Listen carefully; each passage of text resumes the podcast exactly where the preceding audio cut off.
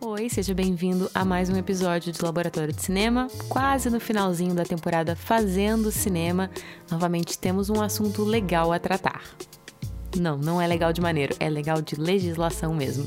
Esse episódio é dedicado ao direito à imagem e o material original foi publicado no dia 16 de março de 2019. O direito à imagem é muito importante na esfera do documentarismo, mas também pode ser aplicado para a ficção. Além disso, todas as pessoas também deveriam aprender sobre o seu próprio direito à imagem.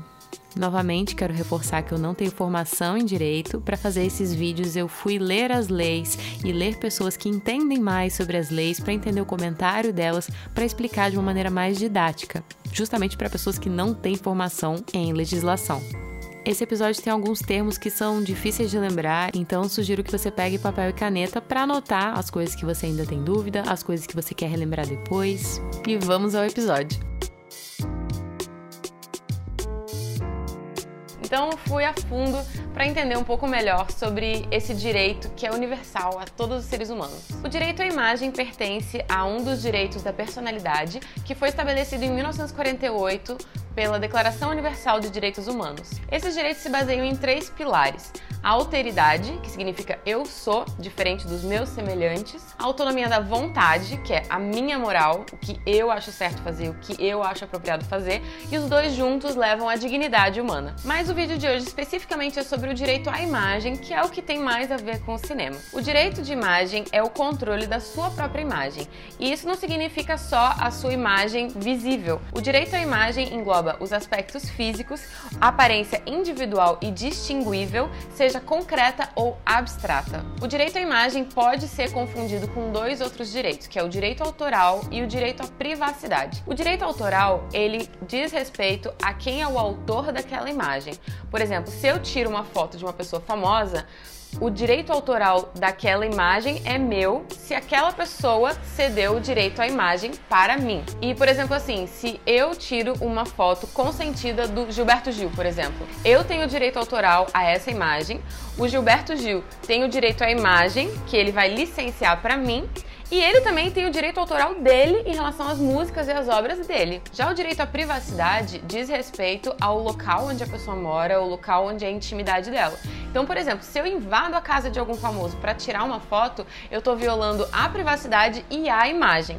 Mas se eu só entrar na casa dessa pessoa famosa e não tirar foto, eu ainda estou cometendo uma violação ao direito à privacidade daquela pessoa. A gente entende que os usos consentidos do direito à imagem podem ser três: gratuito ou com pagamento com consentimento tácito, que significa que você é um veículo, uma mídia e você tem uma coisa meio que subentendida que você pode veicular a imagem de uma pessoa famosa, uma pessoa pública, quando aquilo tem fins educacionais informativos, já que a gente vive num país que tem a liberdade de expressão, liberdade de imprensa. Esse consentimento tácito é como se fosse um consentimento presumido. Já os outros dois podem ser com pagamento ou gratuito com consentimento expresso, quando a pessoa assina um contrato licenciando o uso da imagem, e um consentimento condicionado à gratificação financeira, quando ele tem o consentimento expresso e é de acordo com o dinheiro que ele vai receber. O uso não autorizado da imagem pode ter duas penalidades: uso contra a vontade do retratado ou o uso contra a vontade para uso torpe. E essas duas infrações estão sujeitas às sanções penais. Então, nessa listinha de três maneiras de consentir o direito à imagem,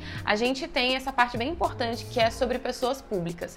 As pessoas públicas, elas podem ter a sua imagem veiculada por veículos, mídia, caso isso tenha fins educativos, informativos porque estamos num país de livre imprensa. Se isso acontecesse em outro país onde tem uma ditadura, daí as regras seriam diferentes. E também presume-se que você pode usar a imagem dessa pessoa pública sem má fé e sem ofensa.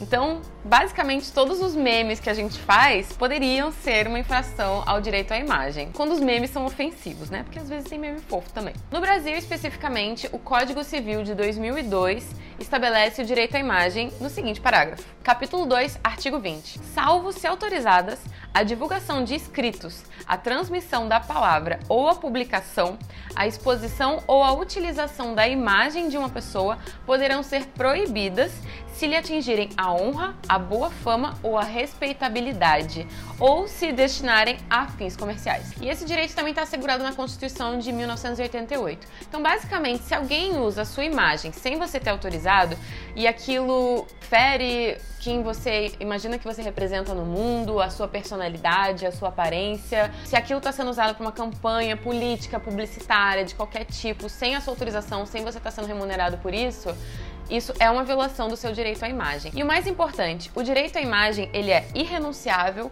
inalienável e intransmissível. Então você não pode abrir mão do seu direito à imagem, você não pode delegar a escolha do seu direito à imagem para outra pessoa e você também não pode consentir em nome de outra pessoa. Você só pode consentir em nome da sua própria imagem. Porém, apesar dele ser irrenunciável, inalienável e intransmissível, ele é disponível. Você pode sim licenciar o uso da sua imagem. E é por isso que eu mesma me corrigi, porque eu sempre falei termo de cessão de imagem. Só que como você não pode ceder a sua imagem para outra pessoa, o certo seria termo de licenciamento ou termo de licença de uso de imagem. E outra coisa muito importante, ao contrário da honra, que é uma coisa assim bem ambígua no Código Civil, mas beleza. Ao contrário da honra, o direito à imagem, ele é passível de penalidade independente se aquilo fere a sua personalidade, a sua imagem. Se você tem a sua imagem veiculada sem a sua autorização, isso já é crime, independente disso ser positivo. Pode ser uma foto dizendo, nossa, essa pessoa é a mais linda do mundo. Eu não quero que alguém mostre essa minha imagem, eu não autorizei.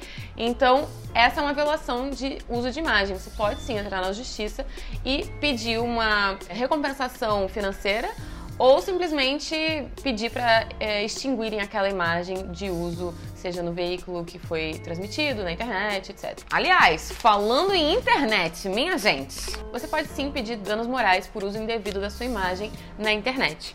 A gente tem duas leis que protegem o uso da imagem junto com o uso da internet, que é o Marco Civil da Internet, que é a Lei 12965 de 2014, e o novo Código de Processo Civil, que é a Lei 13105 de 2015. Inclusive, no novo Código de Processo Civil, é, existe uma cláusula que é a tutela antecipada requerida em caráter antecedente, que é o artigo 403, que significa basicamente que se a sua imagem está circulando na internet sem o seu consentimento, você pode pedir para ela ser removida e depois o julgamento vai acontecer para saber se você vai receber por danos morais, etc. Nesse artigo que eu tinha lido, ele citou o exemplo de três celebridades que tinham as suas imagens usadas em campanhas políticas sem a sua autorização.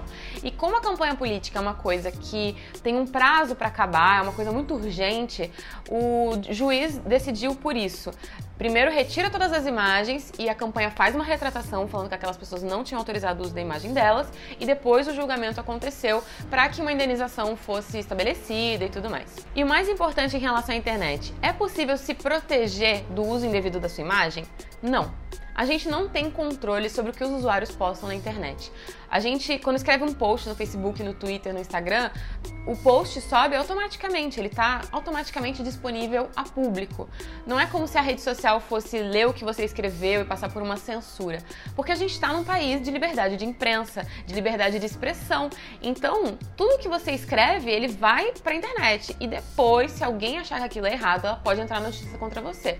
Isso é muito importante frisar no caso de nudes vazados. A pessoa que espalha o nude, que não tem autorização para fazer isso, isso é a pessoa que é criminosa, não a pessoa que tirou essa foto. Ela tem total direito de tirar essa foto ou qualquer outra que ela quiser. A pessoa que está violando o direito de uso à imagem dela é que é o criminoso que pode ser responsabilizado de acordo com o Código Civil e também com o novo Código de Processo Civil. Então é possível você exigir os seus direitos no caso de uma violação de uso de imagem. Nas redes sociais, por causa do Marco Civil também, existe a ferramenta denunciar a imagem. Então a primeira coisa que você tem que fazer quando você vê uma imagem sua espalhada de maneira indevida, sem a sua autorização é ir no denunciar daquela rede. Depois você pode tomar medidas legais também. Ah, e lembrando também que existe a diferença entre direito à imagem e o direito autoral. Por exemplo, a Mel, do Serendipity, ela tem várias fotos que são repostadas indevidamente em outras redes sem o crédito para ela. E toda vez ela vai atrás da pessoa para que a pessoa ou coloque os créditos ou tire a foto do ar. Então, nesse caso, é uma violação de direito autoral, não de uso de imagem. Por mais que a foto apareça a ela, o direito de imagem ela licenciou para ela mesma. O direito autoral é que está sendo violado nesses casos. Então, se alguém posta uma foto sua, isso é uma violação de direito autoral, você também tem direito a recorrer. Bom, e no cinema, que é o que nos cabe aqui, não é mesmo? No caso da ficção, você tem que ter um contrato com a pessoa, com o ator que está trabalhando no seu filme, todos eles, né, no caso. E é importante também no final dos créditos você escrever que esta é uma obra de ficção, todas as coincidências com vida real são simplesmente coincidências, etc, etc. Todos os filmes de Hollywood que vocês virem, vai ter esse textinho, acho que filmes no Brasil também tem isso. Porque você nunca sabe. Hoje você trabalhou com aquela pessoa e foi incrível, maravilhoso. Vai que daqui a cinco anos ela muda completamente e ela quer pedir reivindicação dos direitos de imagem dela. Poxa, mas a gente era amigo, a gente fez um contrato verbal.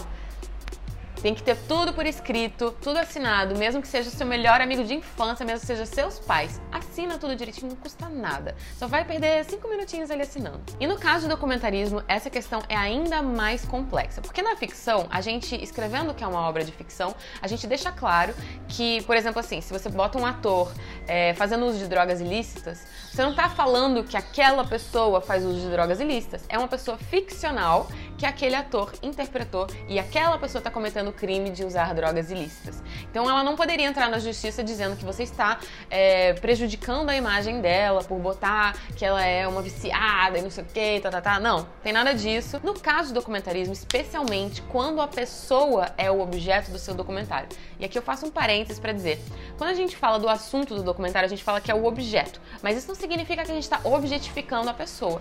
O objeto do documentário pode ser uma pessoa, pode ser um grupo de pessoas, pode ser uma cidade, pode ser um monumento, pode ser qualquer coisa, um movimento artístico que seja. Mas é importante lembrar que o objeto do documentário não é objetificar uma pessoa. Então, são três regrinhas básicas que acho que são fáceis de lembrar. Nunca filme sem o consentimento de alguém. Se você por algum acaso precisa filmar sem consentimento, você deve borrar o rosto das pessoas, colocar uma tarja preta, é, especialmente se elas não autorizarem o uso, né? Se você vai fazer um documentário de denúncia, por exemplo, desmatamento na Amazônia, você vai filmar as pessoas, é, sei lá, arrancando as árvores, cortando tudo. Aquelas pessoas provavelmente não vão dar o consentimento de uso de imagem. Então você tem que borrar o rosto delas, você tem que botar uma tarja para que elas não sejam identificáveis. A única coisa que é identificável é a ação delas, porque aquilo é o objeto da sua denúncia. Use sempre o termo de licença de imagem, é um termo super simples. Eu vou deixar aqui embaixo na descrição um link de um modelo para você usar mas assim, não precisa nem ser uma coisa muito complexa, porque eu fui fazer essa pesquisa em relação a direito no Brasil e juridiquês é uma língua que eu não falo e eu acho que pouquíssimos brasileiros falam. Então você pode escrever um texto super simples. Eu, deixa um espaço, fulano de tal, RG número tal, CPF número tal, autorizo o uso da minha imagem para documentário tal, para fins de exibição, comerciais, em qualquer mídia que possa existir assinado, data e é isso. É muito simples. E se você não tem isso no momento, tipo assim, nossa, acabou de acontecer um negócio aqui do meu lado e eu preciso do uso da imagem da pessoa, você pode ligar a sua câmera e pedir para ela falar. Meu nome é Luísa Klazen e eu autorizo o uso da minha imagem para o documentário Luro de Verdade. Então, a pessoa em vídeo falando isso já é um documento que também comprova. E por último, a terceira regra mais importante do documentarismo é respeite o objeto do seu documentário, especialmente se for uma pessoa. Você tem que ter ética no momento de contar a história dela. Essa é a parte mais difícil e essa é a parte que eu queria fazer um vídeo especial sobre isso, que é a ética no documentário. Porque quando você sai do seu contexto para mostrar uma realidade de outra pessoa, você está colocando um filtro diferente. É diferente de se aquela pessoa contasse a própria história. Um exemplo: se eu saísse aqui do Rio de Janeiro e fosse pro Haiti fazer um documentário sobre como as pessoas vivem lá. Os haitianos que eu entrevistar não se retratariam da mesma maneira como eu vou retratá-los, porque eu sou uma mulher branca brasileira que saiu do Rio de Janeiro para ir retratar a vida deles. E eles provavelmente foram pessoas que nasceram e viveram lá a vida inteira. É diferente culturalmente a maneira como as pessoas querem se expressar. Muitas vezes também quando as pessoas se filmam e contam a sua própria história, elas colocam filtros em relação ao que elas querem mostrar. Isso é absolutamente natural. Então você tem que ter uma ciência muito grande e um respeito enorme em relação à pessoa que você está documentando. Porque você tem que entender que ela tem sentimentos, que ela tem uma imagem pública, que depois que você sair dali daquela entrevista, o seu filme pode repercutir absurdamente. Então aquela pessoa tem que estar preparada por tanto de exposição que ela pode ter. Especialmente se ela está falando de um tema que é difícil para ela, que tem pouca aceitação entre a família, no lugar onde ela vive. Então isso faz parte da ética do documentário. Isso é importantíssimo também para o uso é, do direito à imagem, porque quando a pessoa licencia a imagem dela para você usar, ela presume que você vai fazer bom uso daquilo. Então ela poderia processar você se ela imaginasse que o que você fez foi agindo de má fé. Olha, eu vou fazer um documentário sobre cabelos coloridos. E daí, quando você edita o documentário, você vê que a pessoa tá falando mal, tá fazendo uma, uma hipótese que não tem a ver com o que vocês conversaram na hora da entrevista, sabe? Então, seja sempre muito claro com a pessoa que você está entrevistando, haja de maneira ética e profissional para que o uso da imagem seja ok e ela não se arrependa depois de ceder os direitos da imagem dela. Nunca, nunca, nunca esqueça do contrato, por favor, senão o seu filme vai acabar com um material deletado que você não pode usar. Esse é um dos poucos conteúdos que eu não tenho nada a acrescentar, porque justamente foi feito há pouquíssimo tempo, foi um ano atrás que eu publiquei esse vídeo, e as informações não se alteraram muito. Não tivemos grandes mudanças na legislação, não tivemos mudanças na Constituição, tomara que continuemos assim. Então fica um convite a você entender realmente quais são os direitos que as pessoas têm, que você, como cidadão, tem, e a proposta de exercício do episódio de hoje é mais focado nas pessoas que querem trabalhar com produção e com documentarismo. Como já falei para vocês, é importante ter organização com documentos, contratos e burocracias que envolvem o cinema. O exercício que eu quero propor é justamente você ter esse documento pronto aí no seu computador, no seu e-mail. Você pode pegar o link que eu mencionei, que eu estou deixando aqui na descrição desse episódio, e você também pode redigir um termo de licença de uso de imagem do seu próprio jeito, sem juridiquês. As informações mais importantes de constar para a pessoa que vai assinar é o nome completo dela, algum tipo de documento, preferencialmente os dois, RG e CPF, e você também pode optar por ter o endereço dessa pessoa, endereço completo com o CEP. Ao final, você também precisa ter um espaço para a data e, o mais importante de tudo, a assinatura daquela pessoa. Eu recomendo que se você for trabalhar com produção ou documentário, você já tenha esse documento pronto em mãos. Você pode criar um documento padrão onde você deixa em branco o espaço da obra que você está trabalhando. Então você pode usar sempre o mesmo contrato para diversos tipos de projetos que você venha a trabalhar. Já estamos quase chegando ao final da temporada Fazendo Cinema, mas fica por aqui que ainda tem mais.